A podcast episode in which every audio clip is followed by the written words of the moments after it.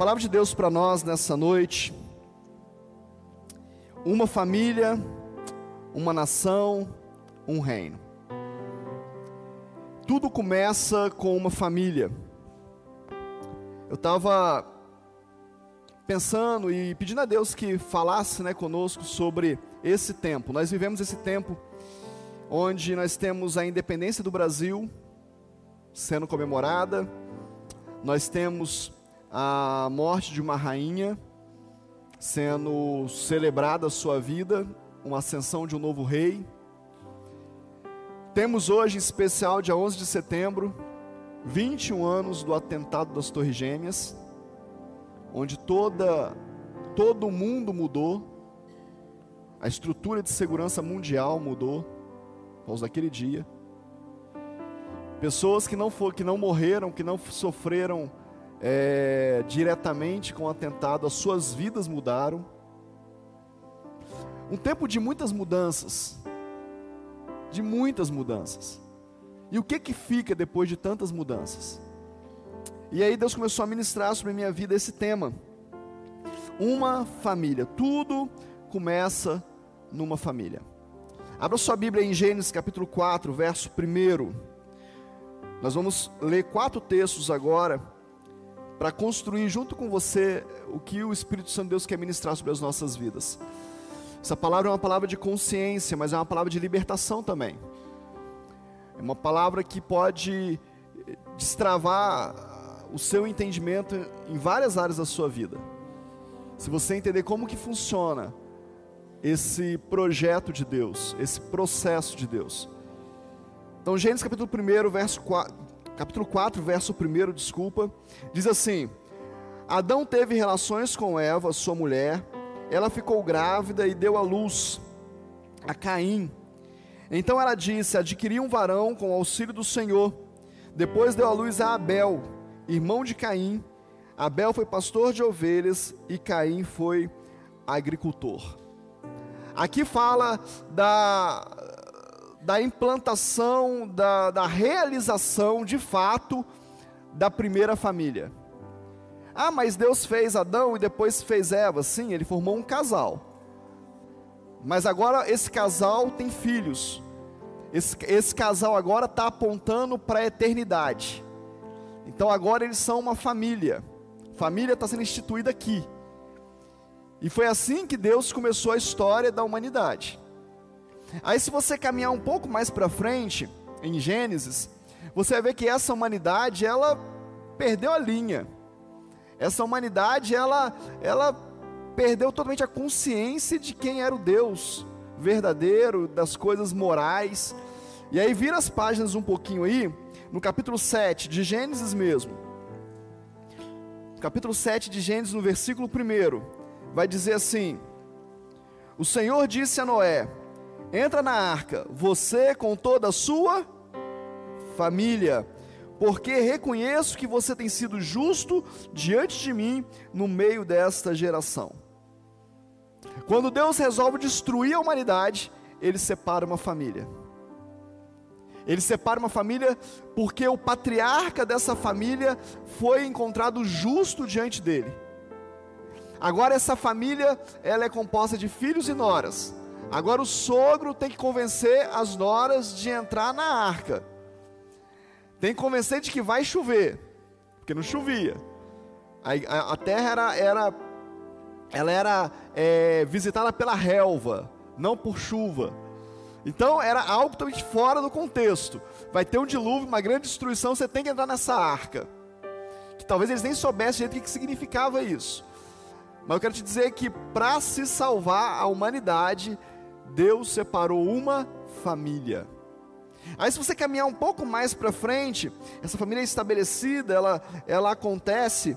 Aí em Gênesis capítulo 12, ah, roda aí suas, suas páginas aí. Gênesis capítulo 12, verso 1, diz assim: O Senhor disse a Abrão: Sai da sua terra, da sua parentela, da casa do teu pai e vá para a terra que eu lhe mostrarei. Farei de você uma grande nação. o abençoarei, engrandecerei o seu nome, seja uma bênção. Agora Deus está separando uma família, no meio de famílias, para estabelecer uma nação. Agora não é mais uma família. Agora diz assim: ó, sai da sua parentela, sai do meio da sua família, sai do meio do seu povo, porque eu separei vocês no meio desse povo para estabelecer a minha nação.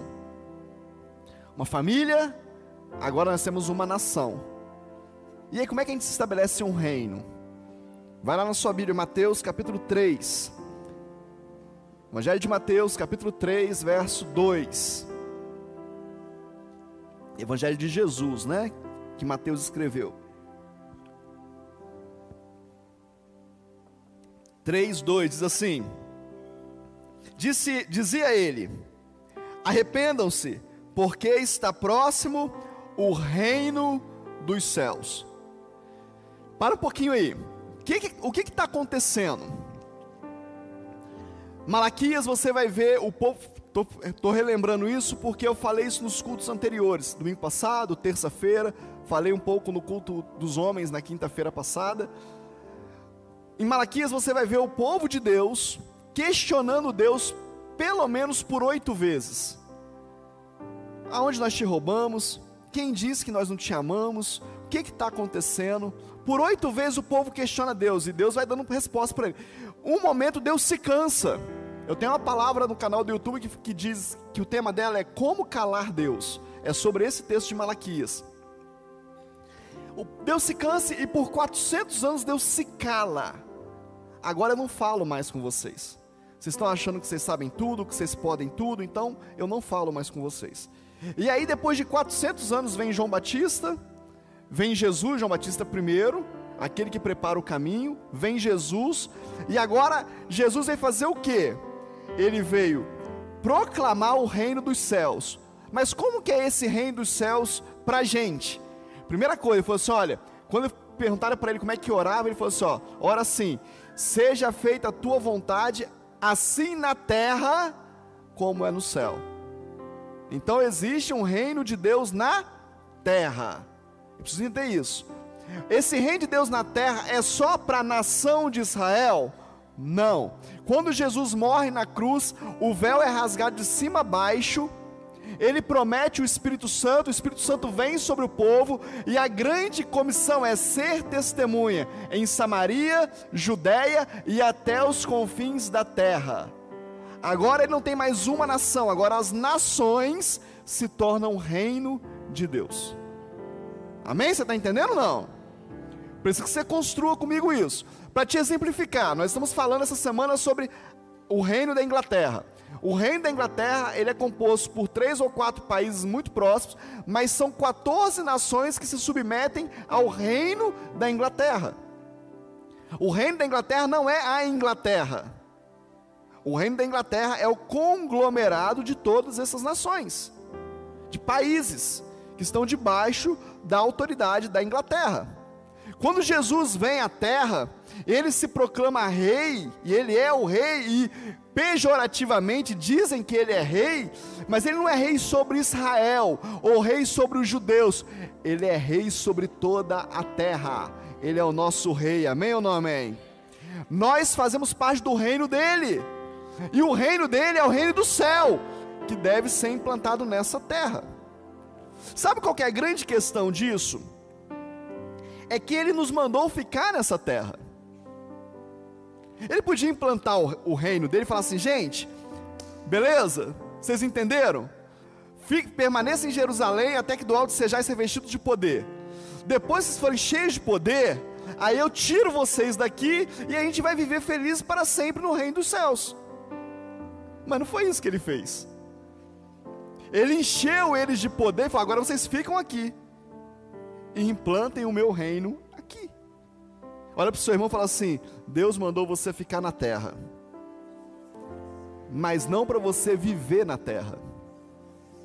Ele quer que você esteja na terra, vivendo o céu, porque o reino dele está no céu. Você entende a diferença disso? É viver com os pés na terra e a cabeça no céu. Os seus pés tocam a terra, mas a sua mente é a mente de Cristo. Jesus diz o seguinte: olha, eu faço aquilo que eu vejo o Pai fazendo. Aonde que o Pai estava fazendo? No céu. Então aonde que estava a mente de Jesus? No céu. Embora os seus pés estivessem na terra, mas a sua mente estava no céu. Jesus disse assim: ó, não ajunteis tesouros nessa terra, onde traça e ferrugem corrói, mas ajuntai. Então para um pouquinho. Olha para o seu irmão de novo com ele assim: Ei, você pode ajuntar tesouro. Fala com ele aí, fala com ele assim. Você pode ajuntar tesouro. Jesus disse: Ajunteis tesouros, mas ajunteis aonde? No céu. Ah, então é só boa vontade, caridade, ser bonzinho. Não, não, não, não, não, não, não, não, não. Jesus não precisa da nossa caridade, querido. Ele precisa do nosso amorzinho, tchutchuco. Ele é amor, entende? Ele não, ele não é carente, ele não tem carência emocional, ele não precisa desse negócio. Você pode juntar tesouros terrenos no céu, porque no dia que ele te pediu o que está no céu, você pode entregar, porque o seu coração não é dessa terra, seu coração é do céu. Você está entendendo ou não? Você pode morar numa boa casa, amém ou não? Você pode andar num bom carro, você pode ter um bom emprego, você pode ter um casamento maravilhoso, filhos maravilhosos. Você pode usufruir das viagens do seu sonho, não tem problema. Desde que isso tudo esteja no céu. Que o mais importante da sua vida seja Jesus e não as coisas que Ele te dá. Essa é a questão. Aí você fala assim, bispo, mas e aí? Vai lá, abra sua Bíblia em Apocalipse, capítulo 1. Vamos caminhar mais um pouquinho. Para fechar esse contexto com você. Apocalipse 1, verso 5.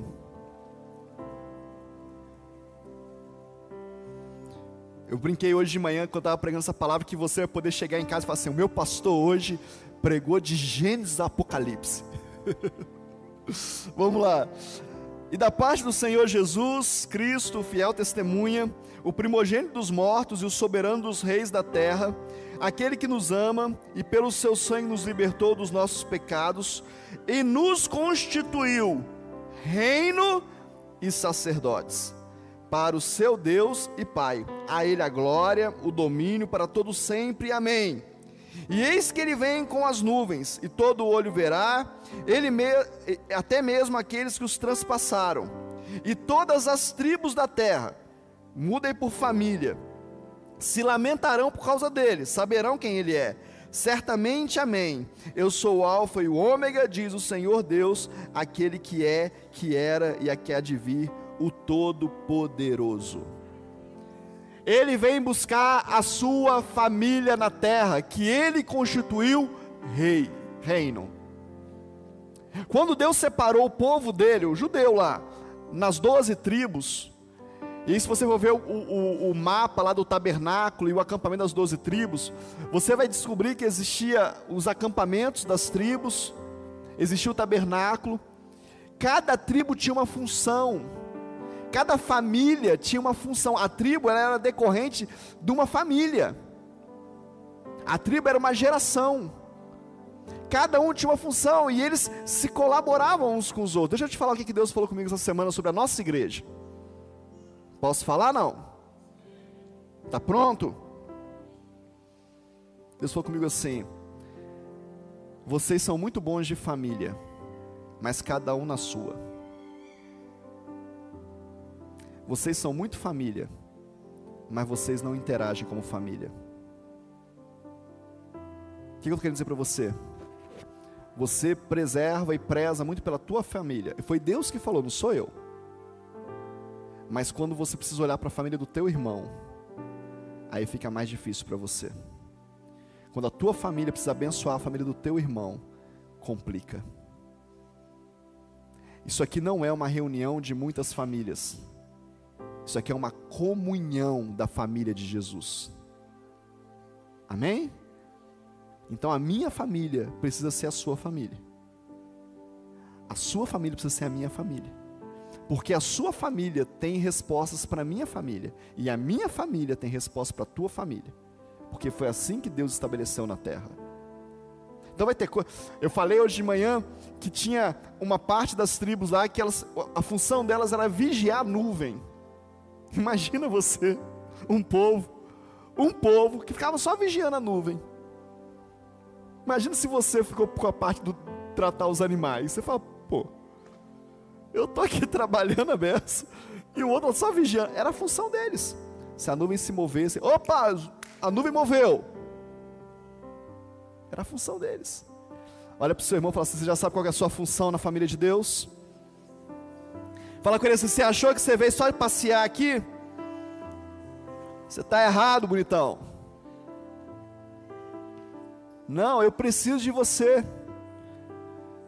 Eu preciso de você. O irmão que está do seu lado precisa de você. E você também precisa de mim, querido. Você também precisa do irmão que está do seu lado. Você não sabe tudo, eu não sei tudo. Você não tem a resposta para tudo. Você não tem a unção. Não tem, querido. Deus não fez assim. Você pode até achar que tem, mas não tem. Porque a Bíblia diz que é assim.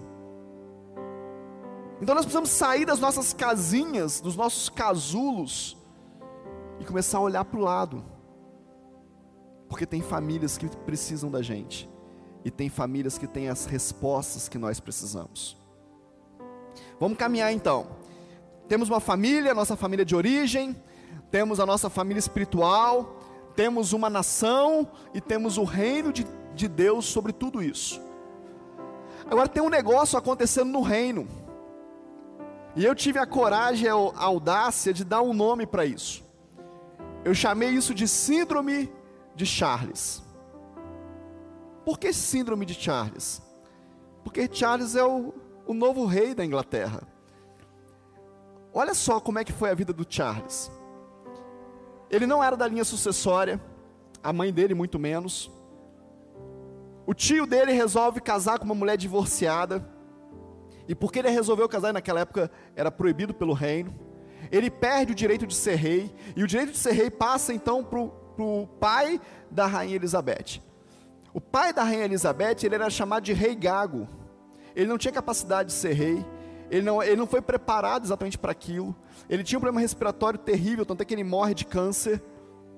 O reinado dele é muito curto. E ela, muito nova, assume o reinado. Ela está na cidade do Cabo ainda. O pai recebe a notícia que o pai dela tinha morrido e de lá ela assume o reinado. Ela assume o reinado com o príncipe Charles, então, muito novinho. E durante 70 anos aquele cara ouviu a seguinte frase, eu acho, né? Na casa dele: Você vai ser rei. Você não pode fazer isso, você vai ser rei. A sua roupa é roupa de quem vai ser rei. Você tem que estudar porque você vai ser rei. Dez anos. Você vai ser rei. Você vai ser rei. 20 anos. Ei, você vai ser rei, 30 anos. Ó, um dia você vai ser rei, 40 anos. Por 70 anos, o que ele ouviu é: um dia você vai ser rei. Coitado, né, gente? E o pior disso é que é para ele se tornar rei, para essa palavra se cumprir, a mãe tinha que morrer. Então você imagina o que, que é na cabeça desse homem. Durante 70 anos, a mãe dizendo: Você vai ser rei, mas que para você se tornar rei, eu tenho que morrer. E foi exatamente isso que aconteceu. O Charles é o, o, o, o, novo rei mais velho da terra. Ele é o rei que se tornou rei mais velho. O reinado dele vai ser curto, provavelmente. O que isso tem a ver com a igreja do Senhor Jesus, bispo? Só está misturando tudo hoje. Estou não, querido. Eu tenho 45 anos. E tem 45 anos que eu ouço a seguinte coisa: O Brasil é a nação do futuro. A igreja brasileira é o celeiro das missões mundiais. Vai vir um avivamento sobre o Brasil. Tem 45 anos que eu escuto isso. Tem 45 anos que eu escuto que Jesus vai voltar. A gente acabou de cantar aqui. Tem 45 anos que eu fico tentando escapar desse negócio da terra. Volta logo, Jesus. Maranata, hora vem, Senhor Jesus, que eu quero ir embora desse lugar. Para isso acontecer, o meu rei já morreu. Você está entendendo não? Então, o que eu posso viver de reino, querido, já foi estabelecido sobre a minha vida. Sou eu que não estou vivendo. Entendeu? Eu aceitei uma síndrome de Charles. Eu estou olhando para o futuro esperando que um dia aconteça algo. Um dia vai acontecer. Não, estou esperando. Mas o fato é que o meu rei já morreu. A gente vai cear hoje e já ressuscitou, e está assentado, esperando que eu faça o que eu tenho que fazer. E a igreja está esperando, esperando, esperando, esperando. Por que, que a igreja está esperando? Imagina você que você você vai ter um, um, um passarinho lá na sua casa na gaiola. E você compra a melhor gaiola que tem, a mais bonita, mais moderna, mais confortável, puleiro. Negócio de passarinho, quem, quem gosta de passarinho aqui? Tem alguém que gosta de passarinho aqui? Passarinho é um trem engraçado, cara. O puleiro tem que ter o tamanho certo, tal, porque o pezinho, porque a unha, tudo cheio de história. Aí você compra o melhor que tem. Você não falou que gosta de passarinho, só porque você falar de passarinho, você não quis levantar a mão, né? Tô de olho em você. Ah, teve um. Tô de olho. Mas aí você compra tudo de bom. Aí você compra a bacia lá de água para o seu passarinho, a melhor que tem, a mais anatômica possível. A vasilhinha de comida, você põe comida para ele todo dia, você troca água três vezes por dia. Você faz o melhor que você pode por ele. Mas um dia você abre a gaiola e fala: passarinho pode voar. Aí o passarinho olha para você e fala: voar para onde? Deixa eu te contar, passarinho. Lá fora tem milhões e milhões de puleiros. Você pode escolher o puleiro que você quiser. Ah, lá fora, passarinho, tem milhões e milhões e milhões de litros de água, água doce, água salgada, água quente, água fria, o tipo de água que você quiser tem lá fora. Ah, passarinho, lá fora tem milhões de tipos, você está comendo só esse tipo de semente aqui, lá fora tem milhões de outros tipos de semente.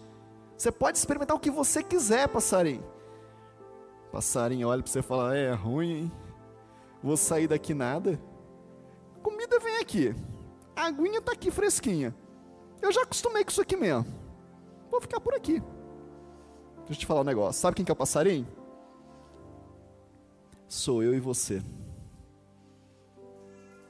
Jesus veio à terra, rasgou o véu de cima a baixo, nos deu livre acesso ao Pai, mas nós continuamos presos na religião, no puleiro da religião,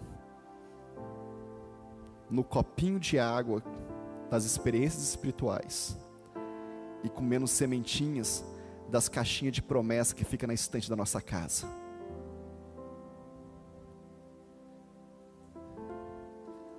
Sim ou não, querido? Mas a porta da gaiola está aberta. É a gente que não sai. A gente ficou preso num negócio, porque a gente tem uma síndrome de vira-lata. Estou falando mal de você, não, querido, estou falando mal de mim. Pastor dessa igreja sou eu. Eu que, tenho, eu que carrego essa responsabilidade. A gente olha para o reino, a gente não acredita no reino. A gente não acredita na nossa nação, na nossa cidade, na nossa igreja. Quem, quem participou, quem observou, quem acompanhou o Descende que aconteceu há dois, três anos atrás no Brasil? Alguém? Os jovens, né, mais ligados aí e tal. Milhões, milhões não, milhares de missionários foram enviados por causa do Descende. Descende foi um evento que aconteceu no Brasil em quatro estádios de futebol ao mesmo tempo, de louvor e adoração durante todo o dia, e o, e o, o objetivo do Descende era enviar missionários para as nações. Centenas, milhares de missionários já, são, já foram enviados e já estão nas nações. Mas nós continuamos na nossa gaiola, sem nem saber do que está acontecendo por lá de fora. Quem viu o presidente da Coreia do Sul orando pelo presidente Jair Bolsonaro, em nome de Jesus? Uma, duas, três, quatro, cinco. O presidente da Coreia do Sul orou pelo presidente da sua nação. Orou em nome de Jesus, não rezou, não, não orou. Mas a igreja do Senhor Jesus nem sabe disso. Porque a igreja do Senhor Jesus está olhando para a bacia da sua aguinha, da sua caixinha de, de semente. Mas deixa eu te falar, o Rei Jesus está implantando o reino dele nessa terra. Saiba você e eu ou não, o reino dele vai ser implantado. O problema é que você pode perder o trem. Eu posso perder o trem. Eu posso estar esperando um avivamento que já está acontecendo. Tem uma igreja nos Estados Unidos. Eu estou tendo contato com algumas pessoas de lá e eles disseram para mim o seguinte: nós estamos de olho no Brasil porque nós queremos o avivamento que já está acontecendo no Brasil. Só que nós brasileiros olhamos para os Estados Unidos e falamos assim: nós queremos a adoração que está nos Estados Unidos. Isso já passou, gente. Vocês estão na frente e vocês não sabem.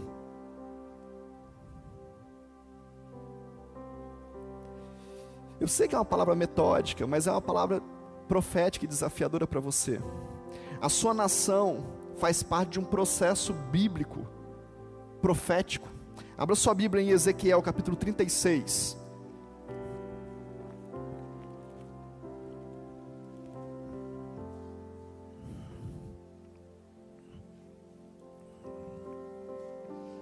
Ezequiel capítulo 36, verso 24. Ezequiel é paralelo ao Apocalipse também, tá, querido? Então é uma palavra profética que parte já realizou e parte realizará. Só para você saber, para você não achar que, que é uma heresia. Ezequiel 36, 24 fala assim: E eu os tirarei do meio das nações, eu os congregarei de todos os países, e eu os trarei de volta para a sua própria terra só esse versículo. Nesse contexto, está falando de Israel, de, dos judeus, de Jerusalém. Está dizendo que o povo de Deus ele foi espalhado na terra, mas que Deus ia começar um processo de ajuntá-los no mesmo lugar. Até 1948, Israel não era aceito como nação, mesmo sendo um povo judeu mesmo estando espalhado em toda a terra, mas o território de Israel, as características de nação, eles não eram aceitos pela ONU. Em 1948 teve um processo de, de aceitação e de reconhecimento de Israel como nação. O início desse processo. E na votação, empatou, metade de quem votou aceitava o reconhecimento, a outra metade não aceitava. Em 1948, Deus levantou um brasileiro chamado Oswaldo Aranha, e o voto dele decidiu que Israel voltava a ser uma nação. É o Brasil participando do processo de Deus para o povo de Israel. Mas ainda nós, nós ainda vamos ser. Nós ainda vamos chegar lá nós ainda vamos ter. Nós somos do futuro. Não, querido, nós somos do hoje. Jesus está sobre nós. O Espírito de Deus está na igreja brasileira. Nós precisamos assumir esse lugar nesta cidade, nessa região, nessa nação. Nós estamos dentro do reino de Jesus. Você pode dar um glória a Deus aí, querido? Está muito difícil para você entender, não? Lá a rainha morreu. O nosso rei já morreu e já ressuscitou. Nós podemos viver reino de Deus. Podemos de verdade. Agora, o que que faz o passarinho não querer sair para experimentar tudo o que tem à disposição dele? prisões mentais, prisões espirituais. Palavras e situações que foram colocadas na vida. Eu amo dia de Santa Ceia. Eu sou apaixonado por ceia. Mas sabe como é que eu queria fazer a ceia? Um dia nós vamos fazer aqui na igreja. Eu queria fazer um mesão assim, muito lindo, muito bonito. Todos nós assentados na mesa. E nós vamos jantar juntos. Nós vamos comer sobremesa juntos. Nós vamos experimentar a comunhão um do outro, celebrando Jesus. Ah, Ele morreu na cruz, por isso nós estamos aqui. Ah, eu amo ceia, mas eu fico, quando eu olho para aquele pãozinho, para aquele copinho, e eu vejo as pessoas presas nisso, não, tem que tomar. Eu falo, não é isso que é ceia. Isso é só uma maneira de se fazer. Ceia é eu entender que você é corpo de Cristo junto comigo, amém ou não? Que eu vou ter que te engolir, e que você vai ter que me engolir, porque nós somos corpo de Cristo. Você não é perfeito, como eu também não sou, mas a gente caminha juntos. Isso é cear, isso é trazer. Quando Jesus teve a oportunidade de falar com o Pai, quando ele estava prestes a ir para o céu, e ele teve a oração derradeira, a oração dele foi o seguinte: Eu oro para que eles sejam um, como eu sou um contigo. Olha a oração de Jesus, gente. O, o, a expectativa de Jesus, o clamor de Jesus era que nós sejamos um, com as nossas particularidades. Quando eu olho para os discípulos de Jesus, eu vejo que Jesus ele, ele não fez uma, uma, uma, uma, uma multiplicação em série, ou uma, ele não gerou discípulos em série, ele gerou discípulos que o mundo precisava. Quando eu vejo para Pedro, eu vejo uma personalidade, eu vejo um temperamento. Quando eu olho para Paulo, eu vejo outro temperamento, outra personalidade. Quando eu olho para João, é outro. Quando eu olho para Tiago, é, para André, é outro. Jesus não está preocupado que você seja igual a mim. Ele está preocupado que você faça o que o céu está fazendo. Você não precisa ser igual a mim, o outro precisa ser igual a você. Nós precisamos ser de Jesus. E sair dessa gaiola. Sair desse puleiro religioso que quer ditar para você como é que você vai fazer as coisas, que só pode ser feito desse jeito, dessa forma. Sim, quando nós estamos no jardim de infância lá, que a tia chega e fala, faz o azinho. Como é que faz o azinho? É assim que faz, é assim que faz, é assim que faz, é assim que faz. Mas quando você chega na faculdade, no ensino médio, o seu A não é o A do jardim de infância, porque agora o A tem a sua personalidade. O A agora expressa o seu temperamento. A sua letra expressa as experiências de vida que você teve. Olha para o seu irmão fala com ele assim: Deus quer usar o seu temperamento, Deus quer usar a sua experiência de vida, Deus quer usar aquilo que te feriu para curar pessoas. Agora fala forte com ele, igual um profeta. Fala: sai da gaiola! Sai! Sai desse lugar que te prende. Sai dessas experiências pequenininhas. Eu falei que domingo passado, eu acho, domingo retrasado, você não vai ter uma experiência coletiva com Deus de verdade se antes você não tiver uma experiência individual, com encontrar individualmente com Ele. Não tem como ter culto de avivamento, querido, se o avivamento não começar no seu quarto, no seu canto de oração, no seu tempo com Deus. A gente está buscando algo e a gente joga para o futuro, porque a gente sabe que não vai acontecer. Sabe o que vai acontecer no avivamento, querido? O fogo vai descer, e os meus pecados vão ser queimados, os seus também. Você está pronto? Você quer isso? Porque é o que acontece no avivamento. Avivamento não é arrepio.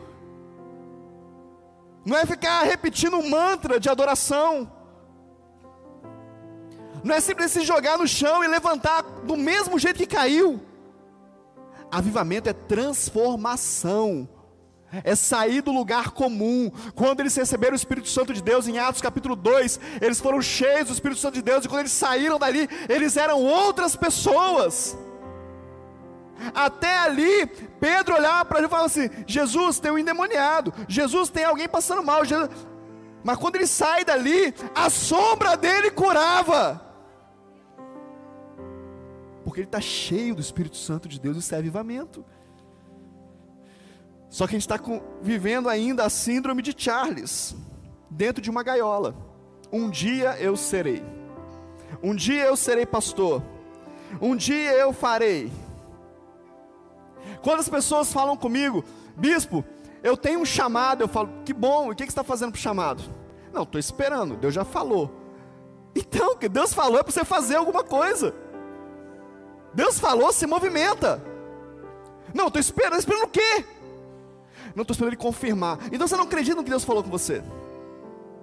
O seu pai disse para você que você tem que estudar, que senão você vai ficar burro. Aí você acreditou e estudou. Mas Deus falou com você que tem um chamado para você e você não acredita.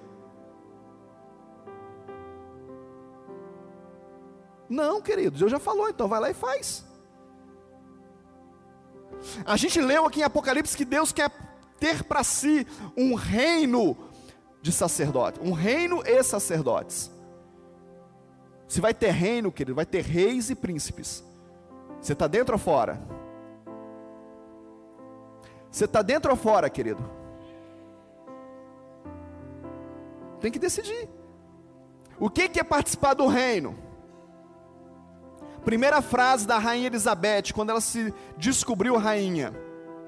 Declaro diante de todos vocês que toda a minha vida, seja longa ou seja curta, será dedicada ao serviço e ao serviço da grande família imperial a qual todos pertencemos.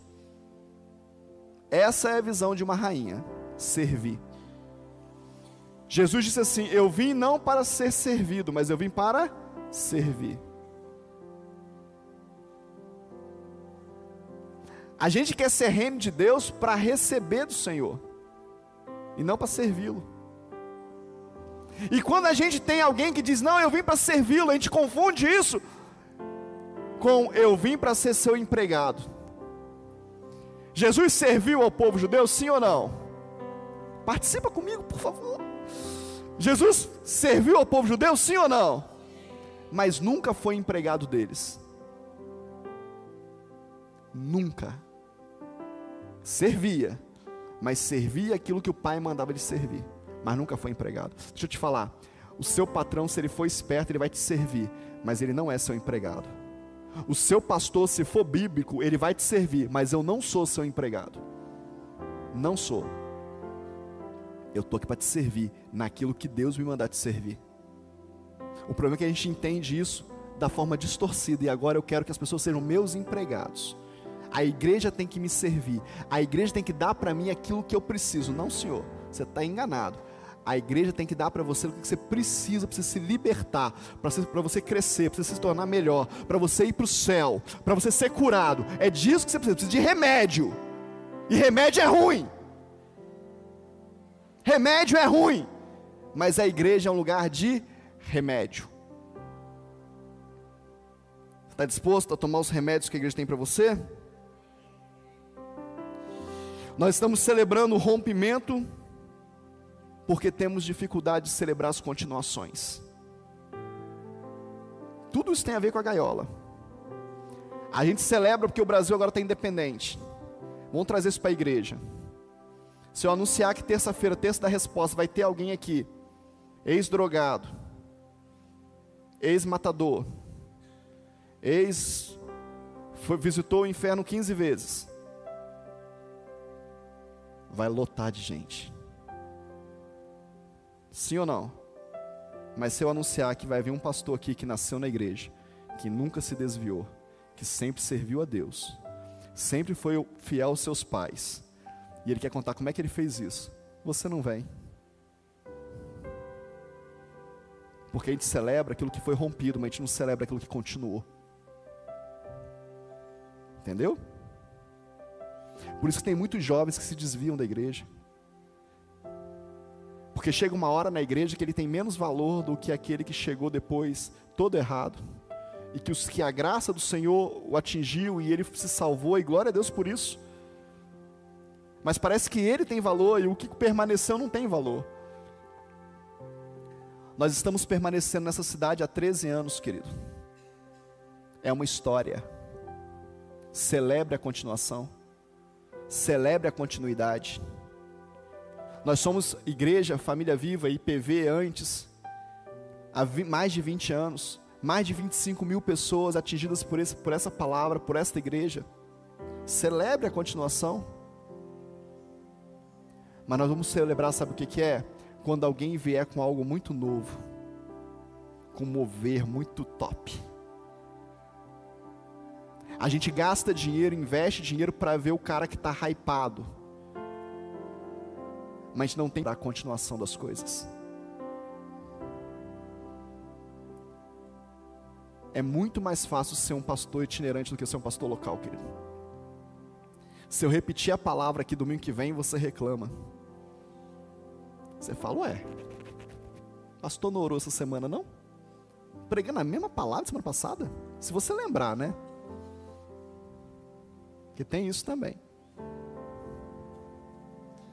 Mas o pastor itinerante ele vai pregar a mesma palavra durante o ano todo. Cada hora numa igreja. E é bênção. É uma palavra para a nação. Não foi que ele está errado. Mas é aquela palavra.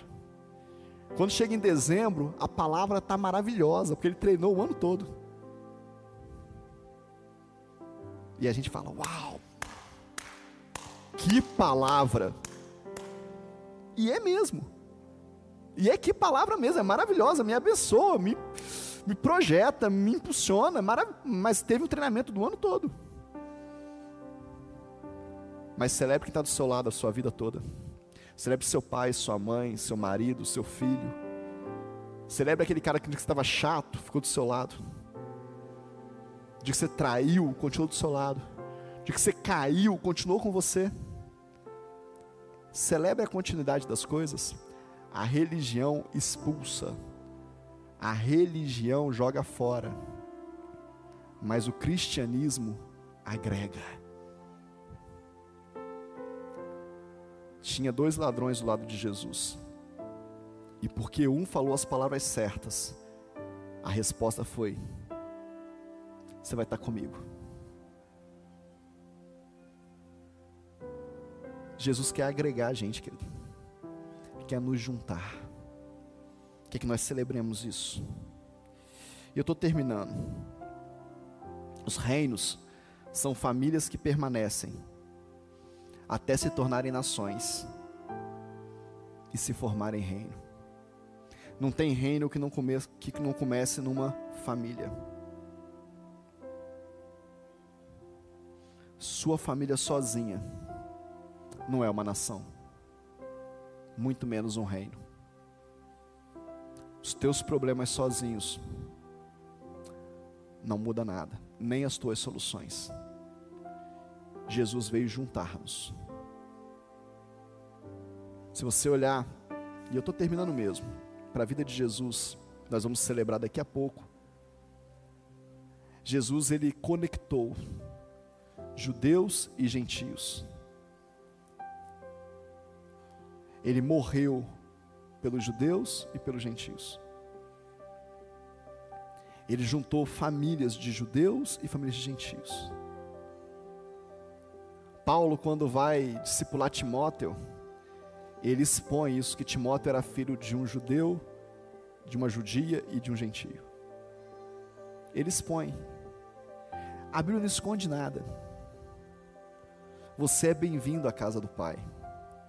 Você é bem-vindo à mesa. Mas eu quero te desafiar nessa noite. Sai da gaiola. Tem um rio de Deus lá fora. E o rio de Deus diz que por onde ele passar, todo ser vivente viverá. As árvores darão seus frutos. O charco se transformará em água limpa, aonde o rio passar. Para de ficar preso. O bispo, só tem certeza na palavra que está pregando? Eu tenho. O bispo, e se as pessoas acharem que liberdade é ir embora da igreja e nunca mais voltar? Eu não sou responsável por aquilo que você acha, eu sou responsável por aquilo que eu estou pregando. Quanto mais perto de Jesus eu estou, mais perto de você eu quero estar. Quanto mais perto de Jesus eu estou, mais eu quero servir. Quanto mais cheio do Espírito Santo eu estou, mais eu tenho para dar. Então, não tem incoerência nenhuma nisso, tem verdade. Ah, mas tem que, tem que dar limites para o povo. Eu não. Tem que dar mesa.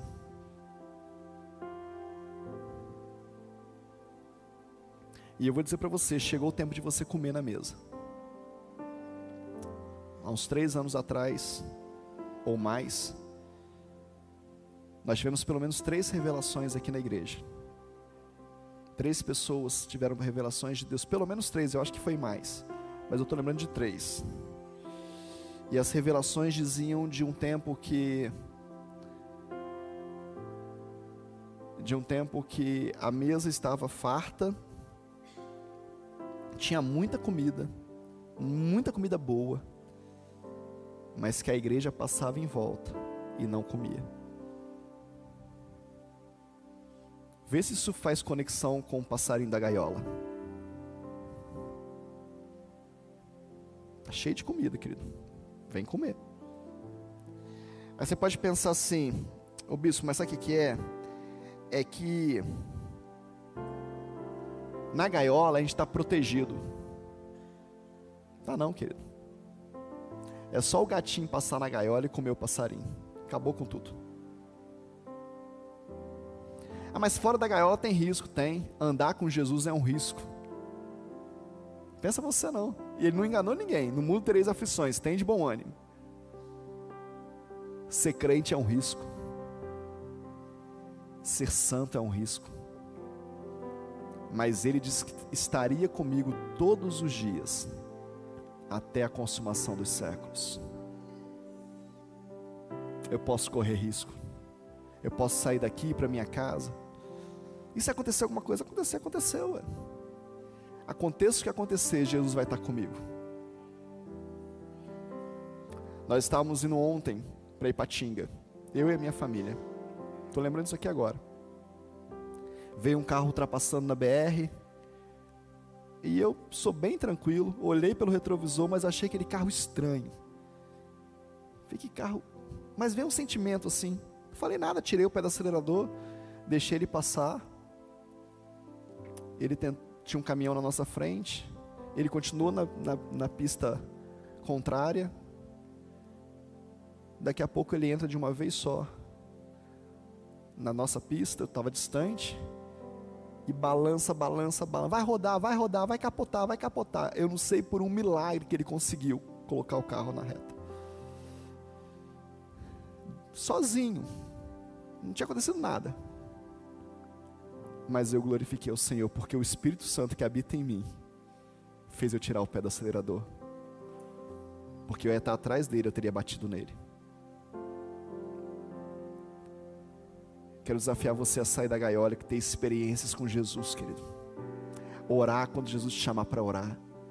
Ter coragem de se jogar no chão e chorar na presença dEle. Ter coragem de abrir a sua boca e deixar que Ele coloque palavras espirituais na sua boca. Ter coragem de profetizar sobre a sua própria vida. E ouvir o que Deus tem para você. Esse é um tempo de liberdade em Cristo. Jesus já morreu o véu já foi rasgado. A gente está pensando que precisa acontecer alguma coisa ainda. A gente está pensando que a gente tem que, que a gente contribui para isso. Não, já foi feito. Já está feito, está consumado, tetelestai, está pago. A palavra que Jesus falou na cruz foi tetelestai, está pago. Está pago, acabou, consumado. Agora vivam. Só que a religião nos prendeu. Eu não estou falando mal, eu não estou falando contra a igreja do Senhor Jesus. Estou falando contra aquilo que nos prende. E eu quero ser livre e quero que você seja livre em Cristo Jesus. Amém ou não amém?